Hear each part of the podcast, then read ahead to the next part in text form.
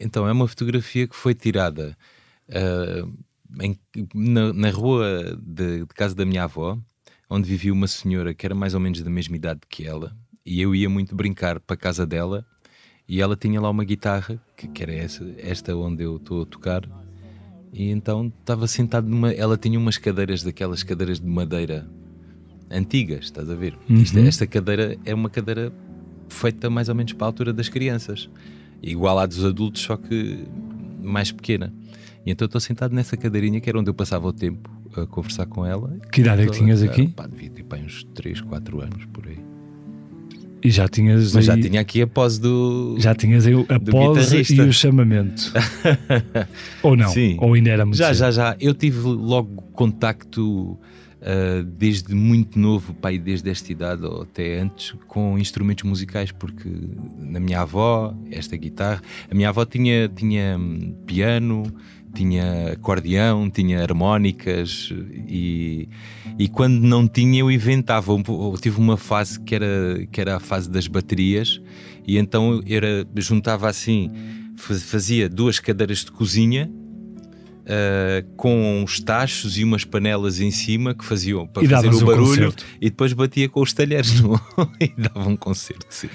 António Zambujo nasceu em Beja em 1975, cresceu ao som do canto alentejano, uma das influências maiores da sua carreira. Aos oito anos já estava a estudar clarinete. O fado esteve quase sempre lá, foi aliás outra das paixões. Cantava em família e entre amigos, aos 16 anos ganhou um concurso de fadistas e anos mais tarde dava nas vistas nas casas onde se cantava a malga e outros que o inspiraram. Depois veio o palco de La Féria, onde confessou ter feito um papel de canastrão, mas a experiência ajudou a enfrentar as luzes. Ainda hoje não gosta que lhe tirem fotografias. Tarefa difícil depois de tantos retratos de sucesso, como a Lambreta ou o Pica do Sete, ou ainda os 28 Coliseus de Lisboa e do Porto, que, juntamente com Miguel Araújo, ficarão certamente para a história da música nacional. Eu sou o Bernardo Ferrão, nasci no Porto em 1976 e este é o Geração 70, um podcast com os protagonistas de hoje que nasceram naquela década e como as suas vidas foram sendo moldadas por um país que tanto prometeu. Sejam bem-vindos.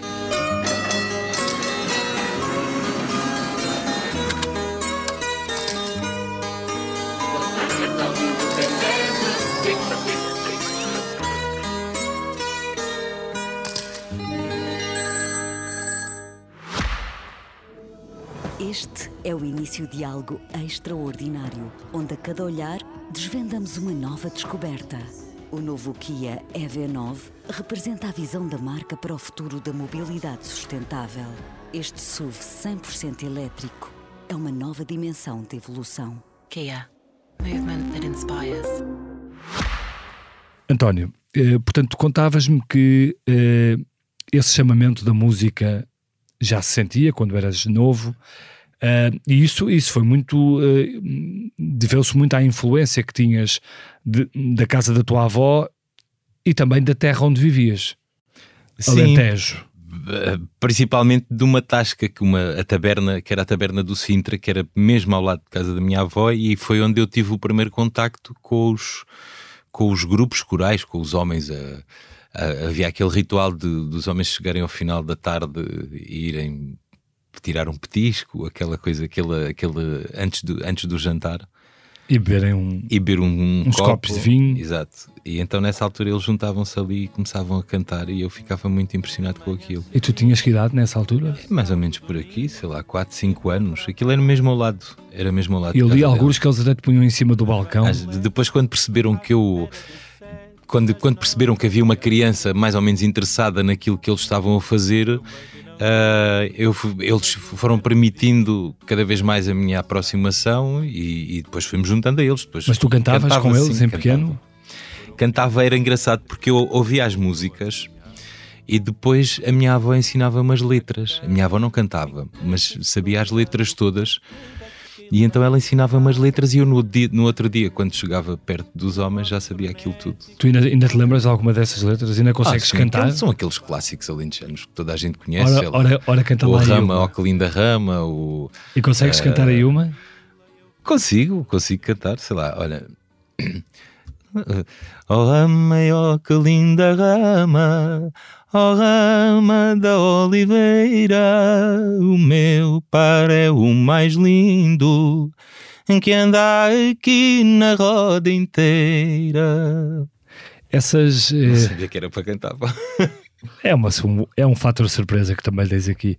Ah, esse, esse, esse som que se ouvia nessa altura no Alentejo, essas, esses cantares, ah, como, é que, como é que ajudam a descrever o, o Alentejo desse tempo? Pá, a relação. O, a- a- era um alentejo. Era um alentejo onde havia uma, uma forte. Eu acho que havia uma forte ligação à rua, ao bairro, sabes? Eu acho que existia isso em todo lado, mas Sim. era o que eu sentia. Eu, a- das- as coisas que mais.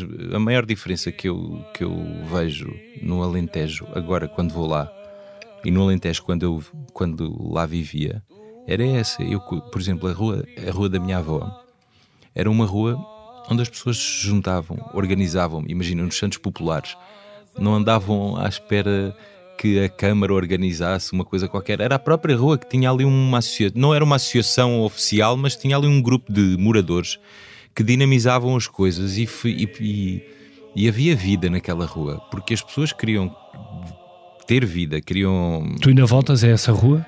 A tua avó ainda é viva? a minha avó já não, a minha avó já não é viva e essa rua está praticamente. Vivem lá ainda algumas pessoas desse tempo, mas muito poucas. Mas sentia de facto isso. Havia, havia imensas crianças né, na- na- Claro. na- no ano em que eu nasci, em 75, eh, e todos da mesma idade. Tínhamos hum, grupos de andar de bicicleta, éramos, pá, aí, sei lá, mais de 20, imagina. Formávamos clubes, equipas de futebol na- na- das ruas, ruas contra ruas. Sim, tu falas, tu falas bastante da tua avó e noutras entrevistas que li. é- ela teve um papel fundamental na tua, na tua educação e no teu crescimento.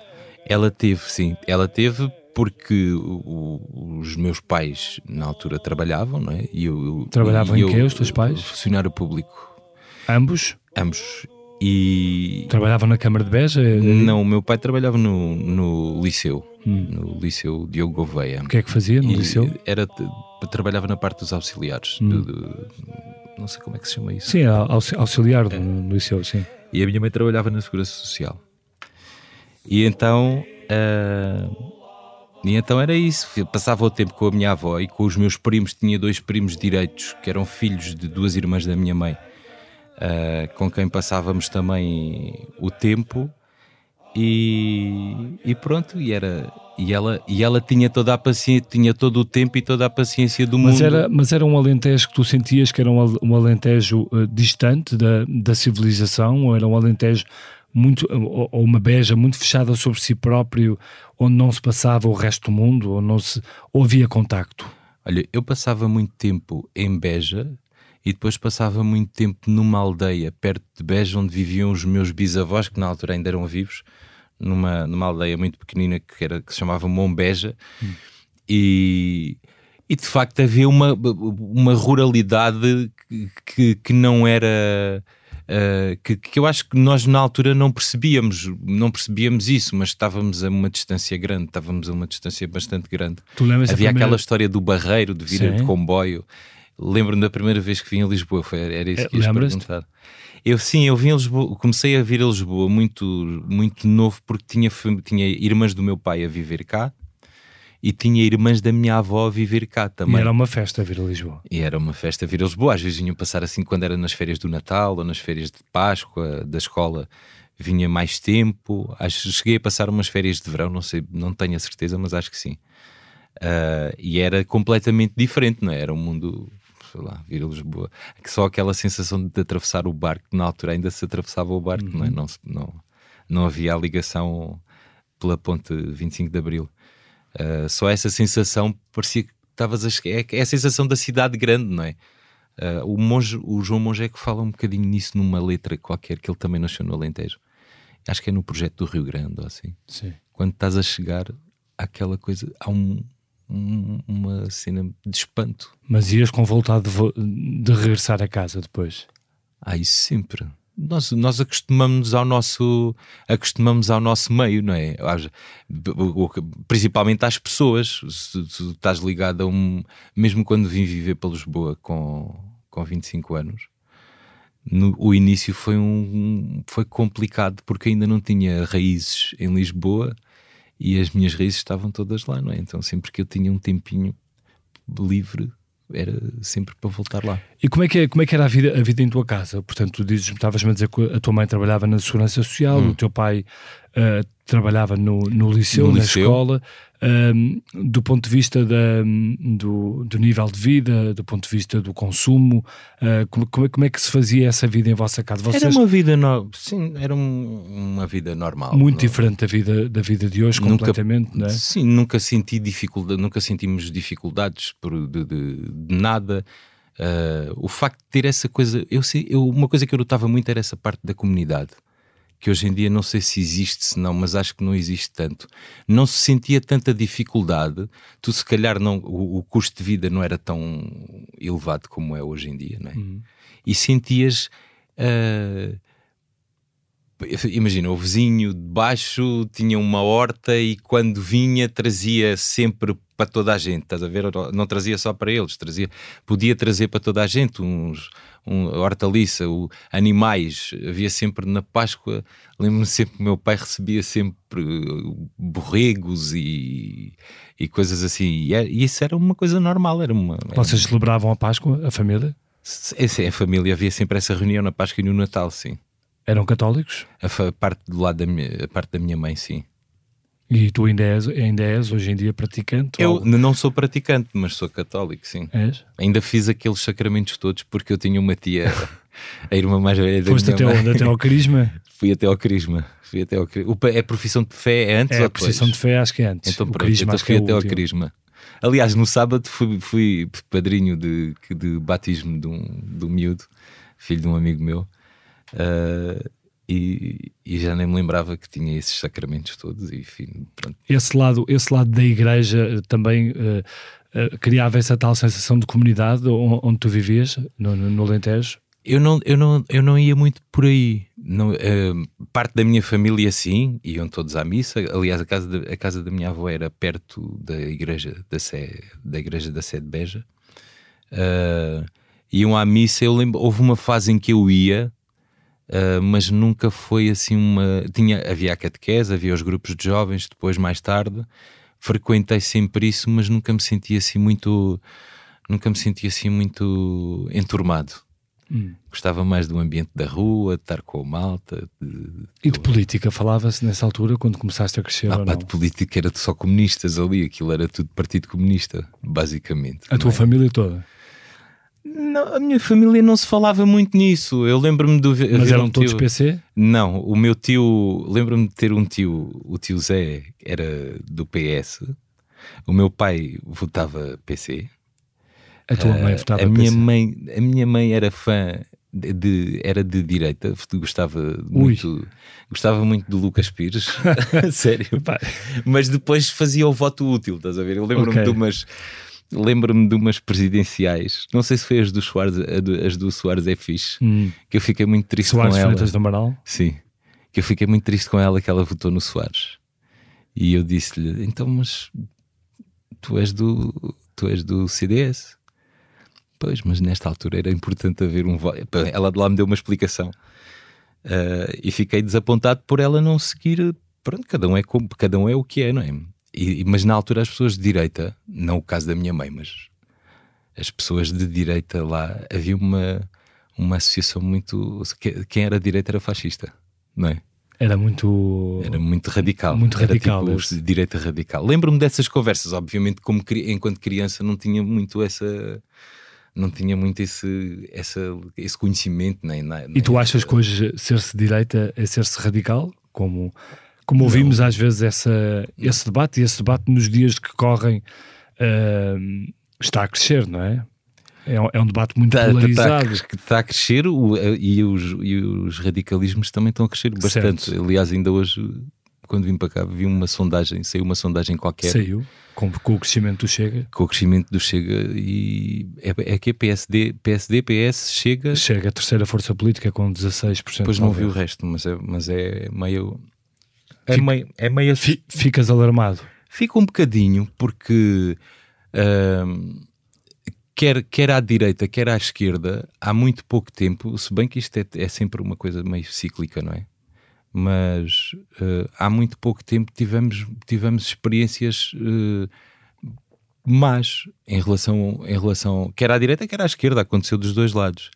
Eu acho que estavas-me a perguntar se a direita era radical. Não, claro que não. Quer a direita, quer a esquerda. Há, há direitas e esquerdas moderadas que se aproximam, tem, tem a ver com, com as ideologias políticas, não é?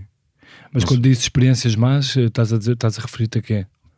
Nazismo, extrema-direita. ah, é? estás a falar, do, falar do- Sim, estás a falar de- da história. Há é? pouco tempo, não é? Claro, claro. Historicamente, o Salazar também. Sim.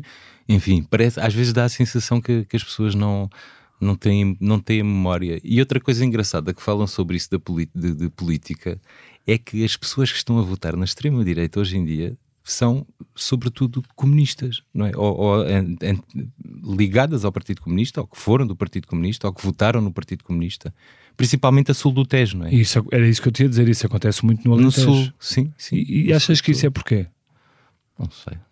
É, é porque é é aquele discurso, é aquele discurso que, que, que chega às massas e que as pessoas entendem, não é? Eles vão diretamente àquela, àquelas questões. É, é como se nós estivéssemos a discutir política num café, não é? E as pessoas entendem isso e, e sentem que estão a ser defendidas.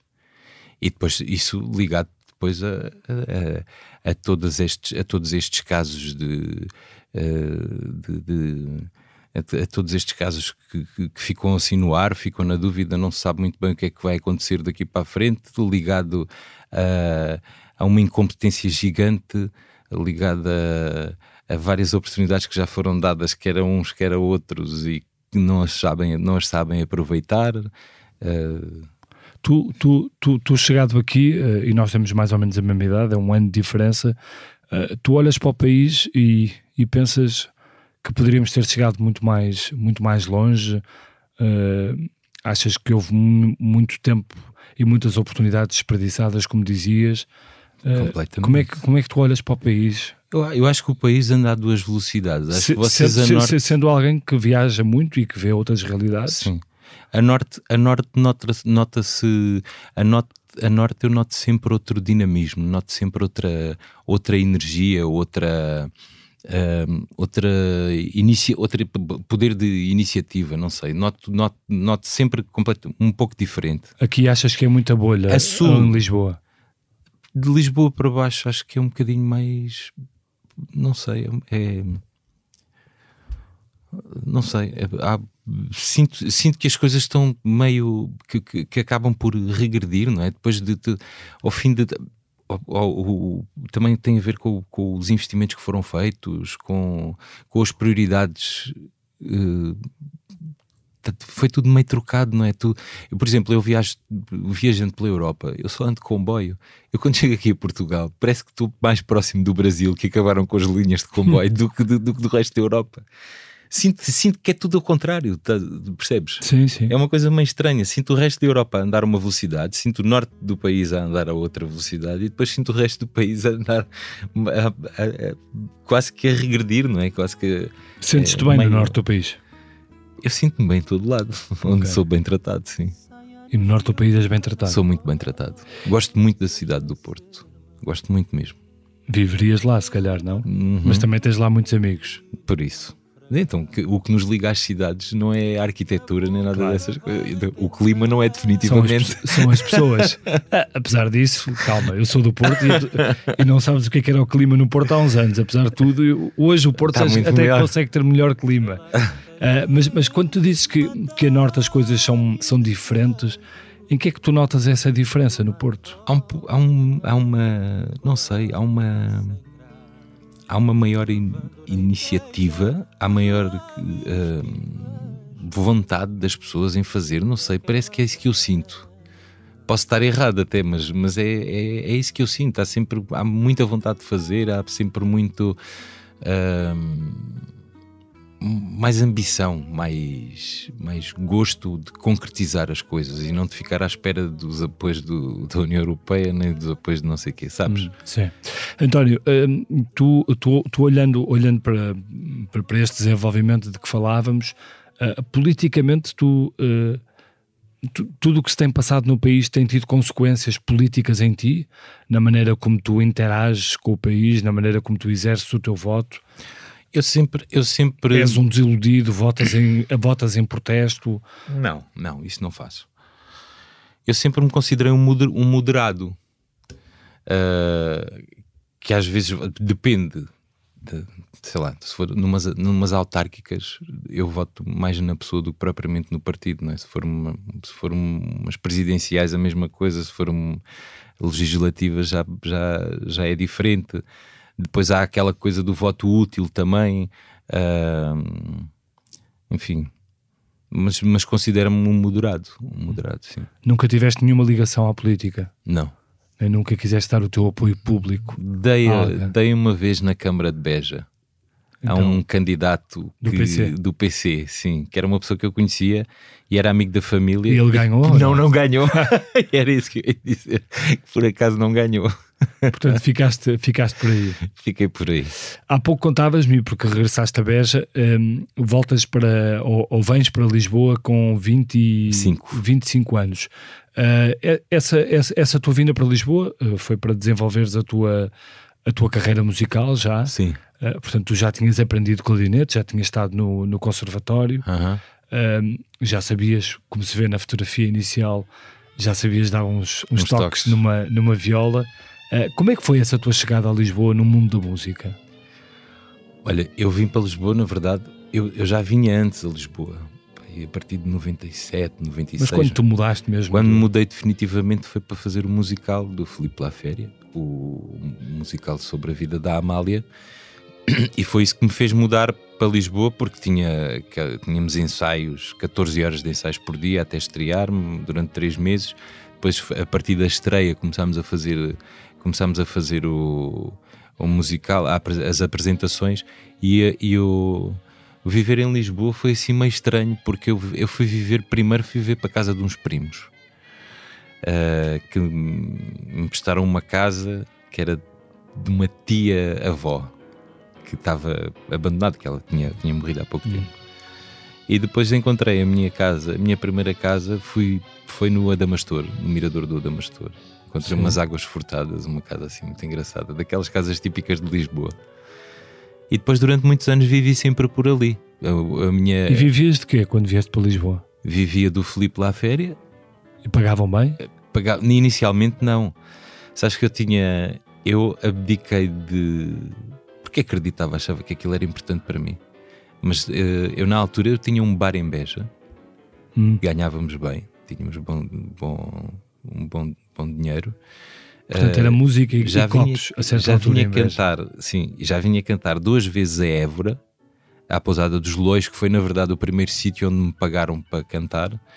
E, e já, e nessa altura já vinha a Lisboa, a Alfama, ao Clube de Fado, também vinha fazer substituições, mas vinha tipo, sei lá, mais duas ou três vezes por, por, por semana. Portanto, vinhas com uma voz do Alentejo Sim, e se- diferenciada. e aí ganhava-se uns trocos Sim. com essa parte de cantar. E na altura, quando fui para o Amália, ah, fui ganhar muito menos, mas porque achava que achava que tinha O que é que era isso? Que ganhar muito menos? Lembras-te? Que, que? Lembro, ah, pá, eu, eu nos- no, eu no bar em Beja, ah, imagina, com 20 e pouco, durante dois anos ou três, com 22, Isso era anos 23 90? anos. Finais dos anos 90? Sim, finais dos anos 90. Nós, nós chegámos a.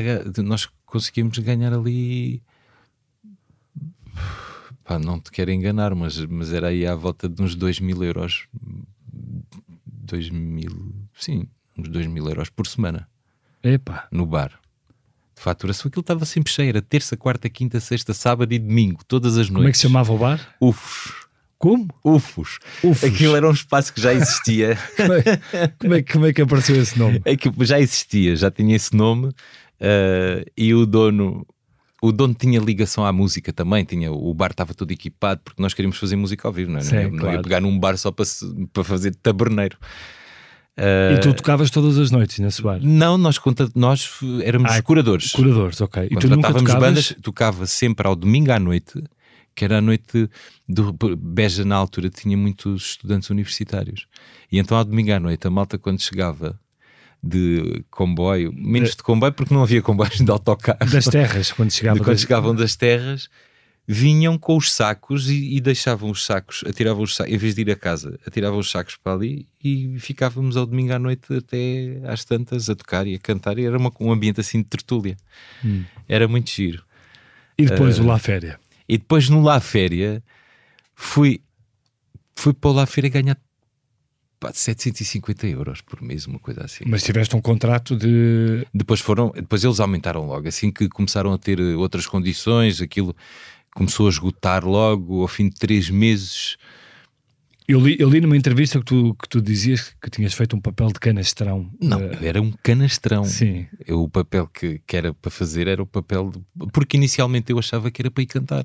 Isto era um musical sobre a vida da Amália, ligado ao fado, ou seja, achava que era uma coisa que, que, que, que, que eu tivesse alguma confiança para fazer. Mas depois, quando quando cheguei lá, percebi que o meu papel era um papel sério de representação. Ou seja, eu cantava pouquíssimo, cantava três ou quatro músicas a- sempre em dueto com a Amália. Uhum. E depois o resto era representar, era, era sei lá, beijá-la, bater-lhe, levar porrada dos irmãos. Mas gostaste, foi uma boa experiência. Pá, gostei, gostei. Foi, foi bom. Durante quatro anos foi, foi uma coisa impressionante. Nós tivemos, fizemos mais de mil representações em vários sítios. Fizemos em Lisboa, depois tivemos cinco meses no Coliseu do Porto, depois voltámos outra vez para o São Luís. O- a primeira vez em Lisboa foi Politiamo, depois São Luís. Tive- fizemos as, terrinhas, as capitais de distrito todas. Eu não me lembro de ver uma cadeira vazia nos teatros. E achas, que- e achas que foi isso que te catapultou eh, Não. de certa forma? Ou, ou o que é que foi então? Foi, foi o facto de ter vindo para Lisboa. O facto de ter vindo para Lisboa, de conhecer pessoas que me ajudaram muito na altura, principalmente na fase da composição, não é? De fazer músicas, eu não sabia como é que se faziam músicas. E elas já tinham algo, essas pessoas já tinham alguma experiência no meio, mais ligadas ao fado. E, e isso ajudou-me ajudou bastante, principalmente no primeiro disco. Depois, a partir daí, a partir daí o que, o que ajuda é as pessoas gostarem daquilo que nós fazemos, não é? Não há nada a fazer. Mas ehm, quando é que, é que tu sentiste que, que houve o clique eh, na tua. Ah, mais tarde. Sim.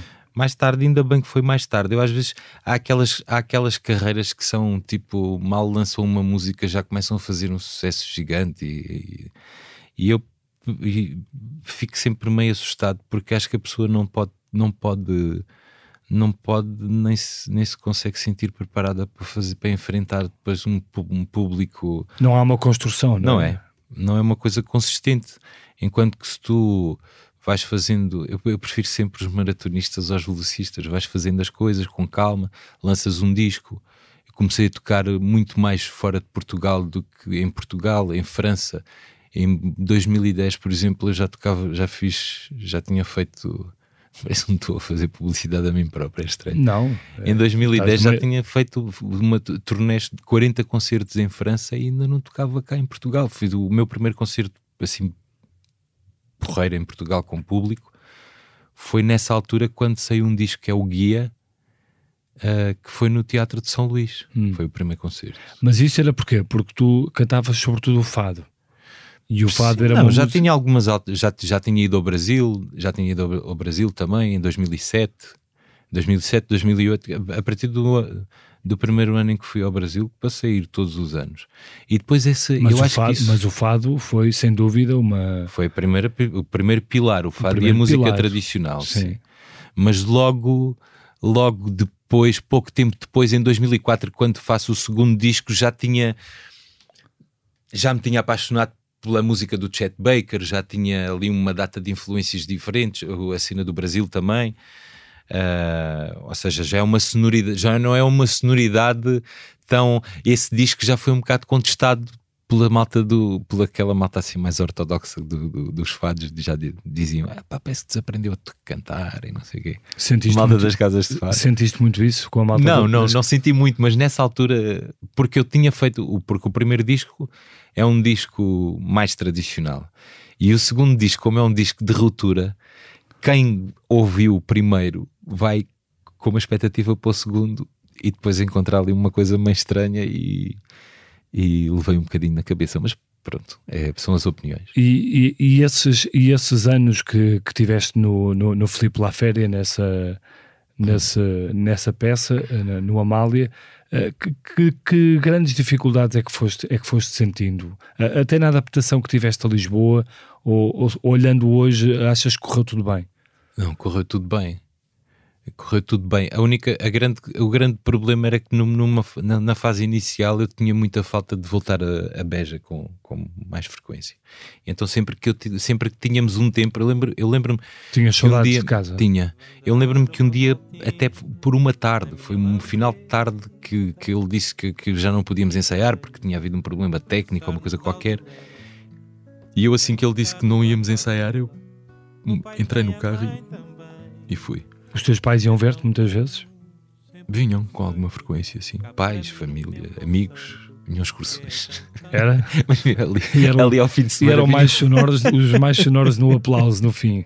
Os alentejanos? Sim. Não, não, são mais, mais comedidos. Ficavas, ficavas embaraçado quando começava tudo ali a. Não, aquilo ali não funcionava muito assim. Aquilo, uh, ali tinhas uma pessoa que se, que se destacava mais, que era a Alexandra, que fazia da Mália e depois o resto era tipo uma companhia engraçada que, que tinha havia o Ricardo Espírito Santo, o, o e eu que fui, tinha sido o primeiro marido, o, o, o, outro marido dela, que era o César Seabra também. É era, era, era engraçado, aquilo foi muito bem feito. Tu, tu, tu contavas que a tua família vinha de cá ver, mas uh, os teus pais uh, tinham projetado algo diferente para, para a tua vida, para a tua carreira ou não? Opa, de certeza que não tinham projetado ser artista, não é? Nenhum pai. Qual é o pai? Se não conhece sei. algum pai que projeta ser. Depende. se vir que o filho tem algum, tem algum jeito. Ah, isso eles perceberam. Eu já, eu já li numa entrevista tua que tu dizes que, tu, que um dos teus filhos tem muito jeito para a música. Tem, que... está a estudar. Olha, Exato. acabou Ciências então, da Comunicação e agora, e agora. Há um pai, António Zambujo. que não acha que o seu filho. O meu filho, vê bem, o engraçado. O meu filho acabou Ciências da Comunicação na Católica e ao, no final do curso disse que queria antes ser músico. E tu? e tu o que é que disseste? Pá, eu disse-lhe: Olha, tu é que sabes, faz o que, faz o que achas melhor. E os teus pais E então que é agora está no Hot Club e está a trabalhar, está a pagar o curso de música. Hum. Eu acho que as pessoas têm que apoiar, não é? É claro que há sempre aquela conversa. Não eram tanto os meus pais, era mais a minha avó com que eu falava mais e ela dizia-me sempre. Há sempre aquele discurso. Mas agora, agora que estás a estudar música, fazia, tiravas um outro cursinho e depois a música era. Porque na altura, quando tu começas a cantar, vais, cantas principalmente aos fins de semana, não é? Tens um espetáculo aqui, uma noite de fados ali e tal, mas é sempre à sexta e ao sábado. Então ela via o resto da minha semana livre e então achava que eu deveria ocupar esse tempo a estudar para acabar outro curso qualquer, outra coisa qualquer. E era fácil estudar em, em, em Beja ou, ou, ali à volta música como tu estudaste? Tinhas o conservatório, sim, que sim. era o polo, o polo regional. Era, dava para fazer. Dava? Dava. Deixa-me deixa uh, voltar, voltar agora aos dias mais, mais recentes. Um... Tinhas uma, outra coisa que era muito importante, não sei como é que funcionam agora. Sim. Tinhas um, um, circuito de bandas filarmónicas que era um complemento ao ensino clássico, não é? Porque tu no conservatório tinhas o estudo clássico, mas depois aquela coisa das bandas, de tocares, depois de ir aos fins de semana para as festas, não sei de onde, depois andares ires a uma procissão, depois ires tocar uma tourada, depois ires tocar não sei o quê. Tu fazias isso tudo? Tudo, pá, era giríssimo e aquele convívio, aquela coisa de estar com a malta ali, termos umas bandas boas. Portanto, tocaste em procissões.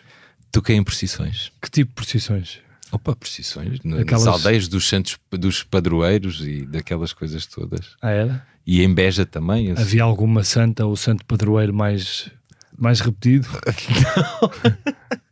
Havia muito, já não me lembro dessa parte. Não?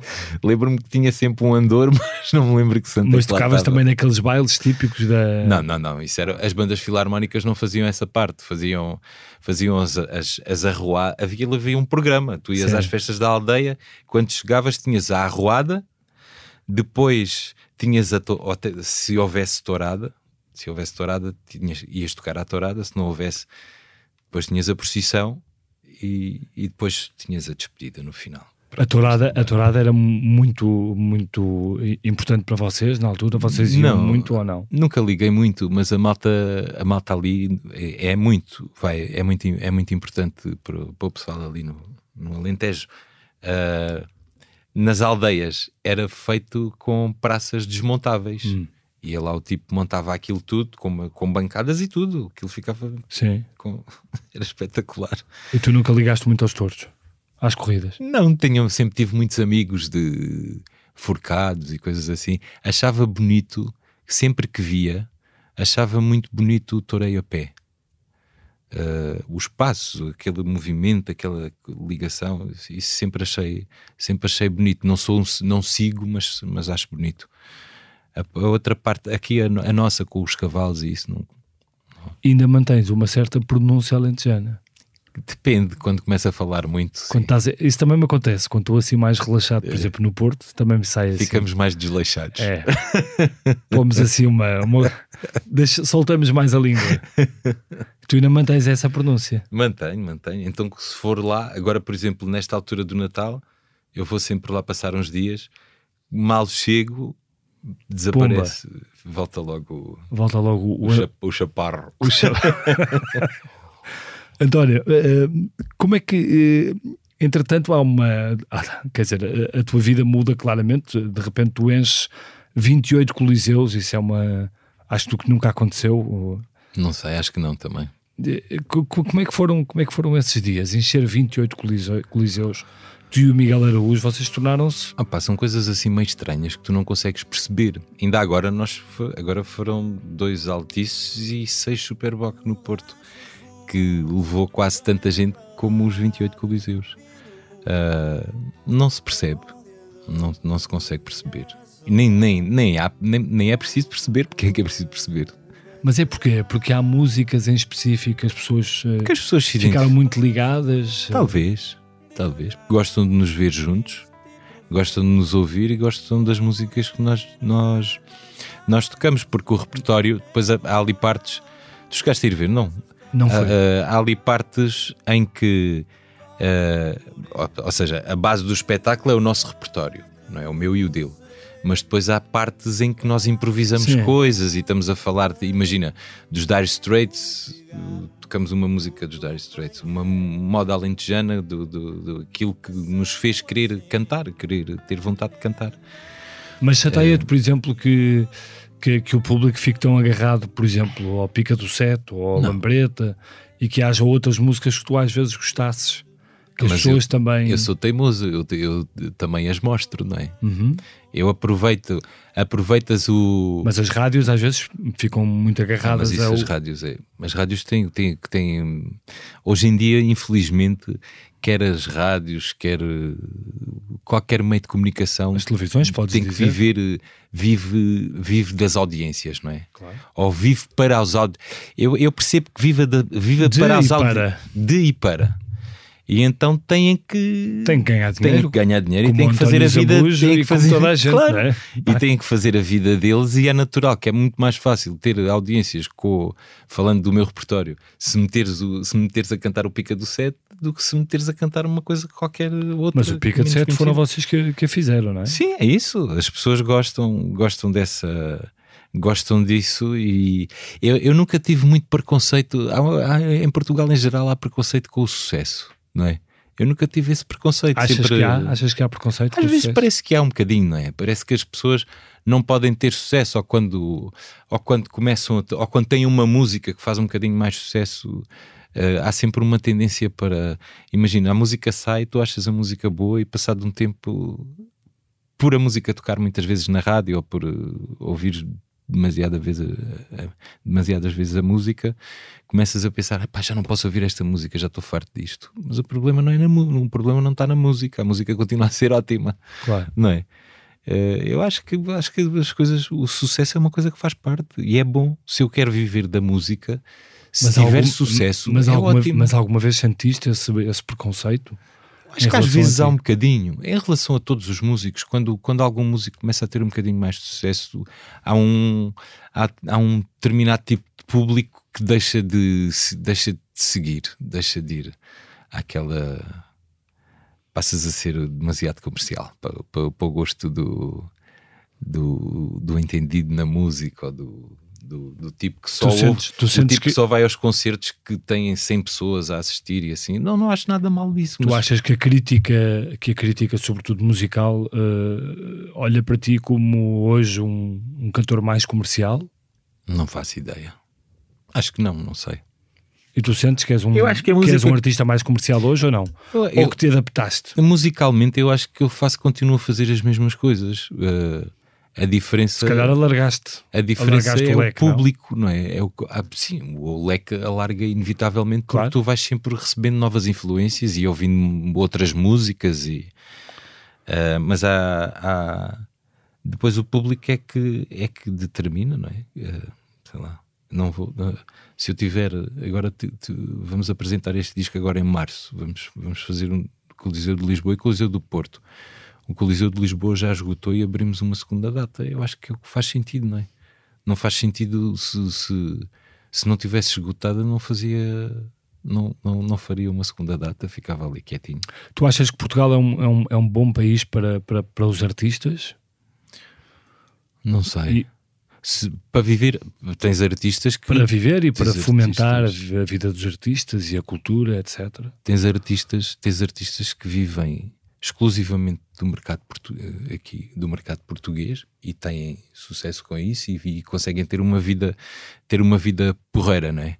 Ah, não, se- não sei se no geral para a quantidade de música ainda é que ainda por cima eu, eu só tenho pena é que ah, não haja espaço para toda a gente porque musicalmente Uh, artisticamente estás a ter cada vez melhores artistas, cada vez mais gente a fazer coisas muito interessantes e que depois não têm espaço para, para, para, para se apresentar, porque Portugal é um país pequeno, não é? Mas, por exemplo, faz sentido num país pequeno, como tu dizes, haver rótulos para músicas eh, ou para tipos de músicas, como música pimba, música.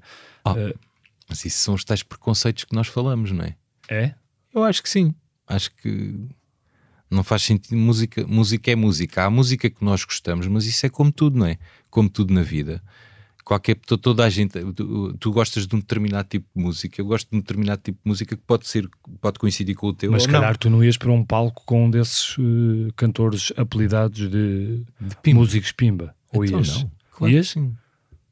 Ok. Desde que gostasse da música que, que, que fosse fazer com eles. Porque há ou, músicos sei lá. pimba que são bons O músicos. que é que é um músico pimba? Dá-me um exemplo. Não sei, estou-te a, estou-te a perguntar.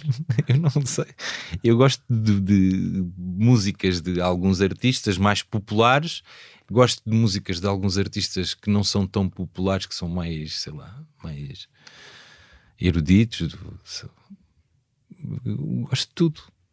Há coisas boas e coisas más em todos os géneros musicais. Por exemplo, gostas de Kim Barreiros? Então não, adoro. É Então, o maior. Adorava. Eu já estive com ele uma vez, nunca cantámos juntos, mas gostava muito de cantar com ele. e é um ícone da música acho popular. espetacular. Acho espetacular. Aquelas letras são geniais. e, a, e a forma como ele canta, ele tem uma linguagem própria, estás Tá, a ver? Aquela é uma coisa marca, minhota. É uma marca. Não, e é co- tem a ver com aquela, a Claro. região. Sim. A geografia tem muito, tem muito. É música alegre, é música. A geografia tem muita influência no, no, no desempenho das, das pessoas, por exemplo, musicalmente. O Kim Barreiros, por ser dali daquela zona, tem aquilo acabou por interferir nele enquanto Sim, artista, enquanto casa muito, aquilo compositor. casa muito com o contexto ali É. da- das músicas de Viana, aquelas danças, os ranchos, aquilo É ca- espetacular. E o, o respeito e a admiração que ele tem por ele é o, o rei da música. É o tipo. É, no outro, um ano falaram-me dos concertos que ele faz e é uma coisa impressionante. É tipo, ele chega a fazer três concertos num dia. Tipo, toca à tarde num sítio, toca princípio da final da, da, da tarde noutro e depois à à noite. noite noutro. É, Ah, com, que, com que músico, e, e- e para, e para terminarmos esta fase, com que músico internacional é que tu adorarias cantar eh, ou estar em palco? pá, assim, de estar em palco para ver assim de perto o que ele, o que ele faz e ver aquelas coisas, não para cantar, mas como fã, o Tom Waits. Os outros, Por exemplo, se os Coldplay tivessem convidado, como convidaram alguns, se pagassem, se te pagassem, claro. ok. É assim que funciona? Então, tu, te- achas que ia de borla? Não sei, estou a perguntar. Quer dizer, se, se eu fosse músico e os Coldplay me convidassem, se calhar E se, eu eu te- iria. e se, e se eu fosses iria, música e eu te convidasse? iria, e acho que não iria, não iria pedir dinheiro. Não, eu acho Ma- mas, mas não. isso funciona Se assim? fosse- Os, os, os, eh, esses cantores convidados são pagos? Não sei. Sinceramente, não sei. Há, há sítios, por exemplo, já fiz muitas. Imagina, por causa do, no caso do Miguel, às vezes as pessoas querem comprar o concerto do Miguel, mas querem que eu seja convidado do, do concerto dele, ou vice-versa. Às vezes querem comprar o meu concerto e querem que o Miguel seja convidado. Então aí as pessoas têm Claro, que pagar por têm que pagar. É, é por- era aí nesse, nesse, nesse contexto que eu estava que eu estava se a falar. pagassem, gostavas de ter ido ao, uh, subir ao palco no concerto de Coldplay, por exemplo? Eu gosto de algumas músicas deles. Eu fui ver o concerto, fui uma- numa das noites. Tinha tocado no, no Norte, em, em Bragança, acho eu. E depois parei em Coimbra para, para ver. Gosto do concerto deles e acho que foi o, o desempenho. Na E, noite e to- eu, e- toda a transformação daquele grupo faz sentido para ti? O Como- que eram os Coldplay e o que se tornaram hoje, que é um verdadeiro. Aquele é entretenimento puro e duro, não é? É, mas continuo a tocar as músicas do tempo do Yellow e do. E, e dá para perceber o concerto. O concerto é um concerto meio cronológico, não é? Uhum. Uma coisa que dá Sim. para perceber as diferentes fases deles e. E está certo, é aquilo. Os, os- lá está, os, tais, os primeiros, as primeiras pessoas que viam os Coldplay ou que foram ver os Coldplay naquele. Olha, até foi no Expresso que eu li isso. Vocês conseguiram arranjar o áudio de um concerto de paredes de- da primeira vez que eles estiveram cá em paredes de cora e, o, e a Blitz tem, tinha, tinha lá isso. Provavelmente as pessoas que, que, que foram a esse concerto, de certeza que não foram ao estádio de Coimbra, mas foram muito mais pessoas ao estádio de Coimbra. E, e- mas e- quem, não, quem foi a paredes de cor e deixou de ouvir os Coldplay está no seu direito de deixar de ouvir. Quem foi a Coimbra e tornou os Coldplay multimilionários também está no direito de ir e gostar dos Coldplay ou não gostar. Muitas vezes, uma coisa que aconteceu nos 28 Coliseus, que é engraçado, muita gente nunca tinha ido ver um concerto na vida, nem sequer o meu ou do Miguel, nenhum. Foram porque acharam piada àquela, àquele fenómeno, àquela coisa. Nos Coldplay aconteceu de certeza a mesma coisa. Muita Claro. gente teve no estádio de Coimbra que nem sequer sabia nada do- dos Coldplay, nem de... Está tudo certo, É são só as opiniões das pessoas. Ninguém manda em ninguém, cada um pode fazer o que quiser. Nem mais. António, eh, tu vives bem da música? Vivo. Bem, sim. Muito bem. Vamos. Em vamos comparação com o que se vive em Portugal, então, posso dizer que vivo bem, sim. Mas, Eu fazes, queria, queria viver. mas queria... fazes essa comparação muitas vezes? Não, não faço, Pensas não é nisso? comparável sequer. Não é comparável. É completamente diferente. Infelizmente é completamente diferente. Achas que a situação no país está, está demasiado complicada? Eu acho que está demasiado compli- complicada e acho que estas eleições têm muita, são muito importantes e deixa ver o que é que vai acontecer, não sei. É meio assustador.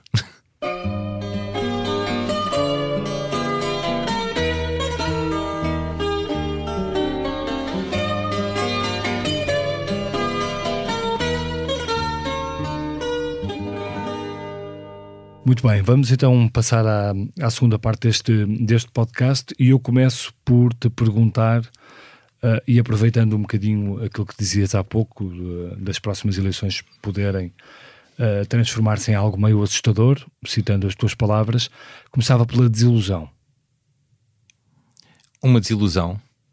Qual é a tua desilusão agora que chegaste a esta idade? Ah, eu pensava que estavas a falar de uma desilusão naquela altura do tempo. Pode ser, então. Eu sempre tive uma desilusão muito grande desde miúdo e é uma coisa que me acompanha. Que é.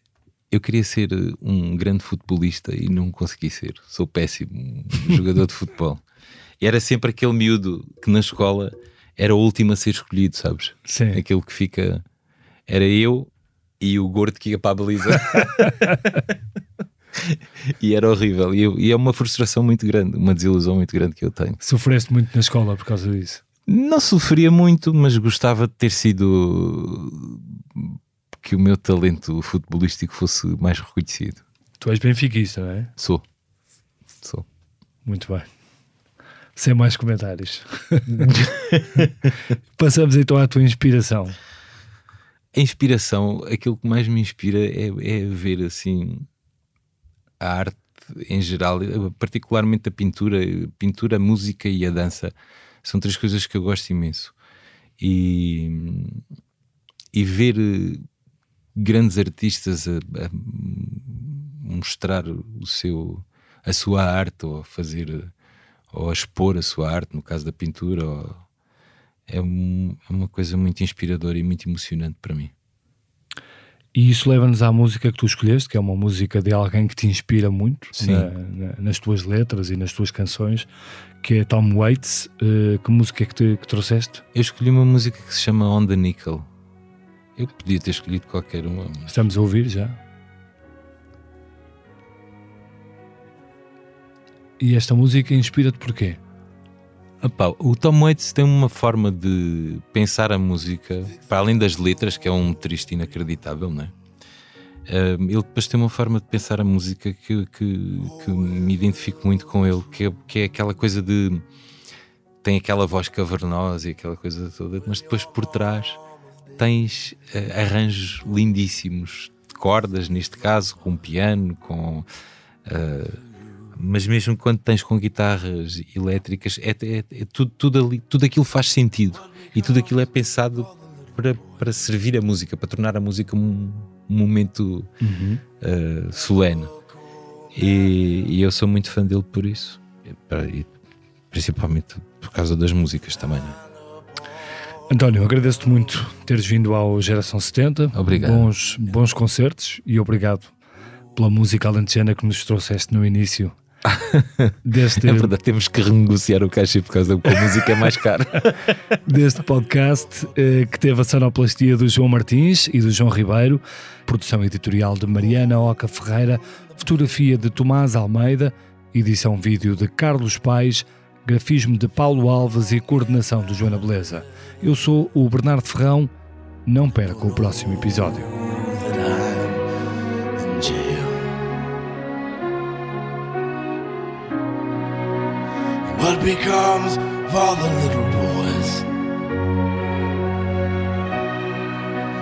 never say their prayers? Sleeping like a baby on the nickel.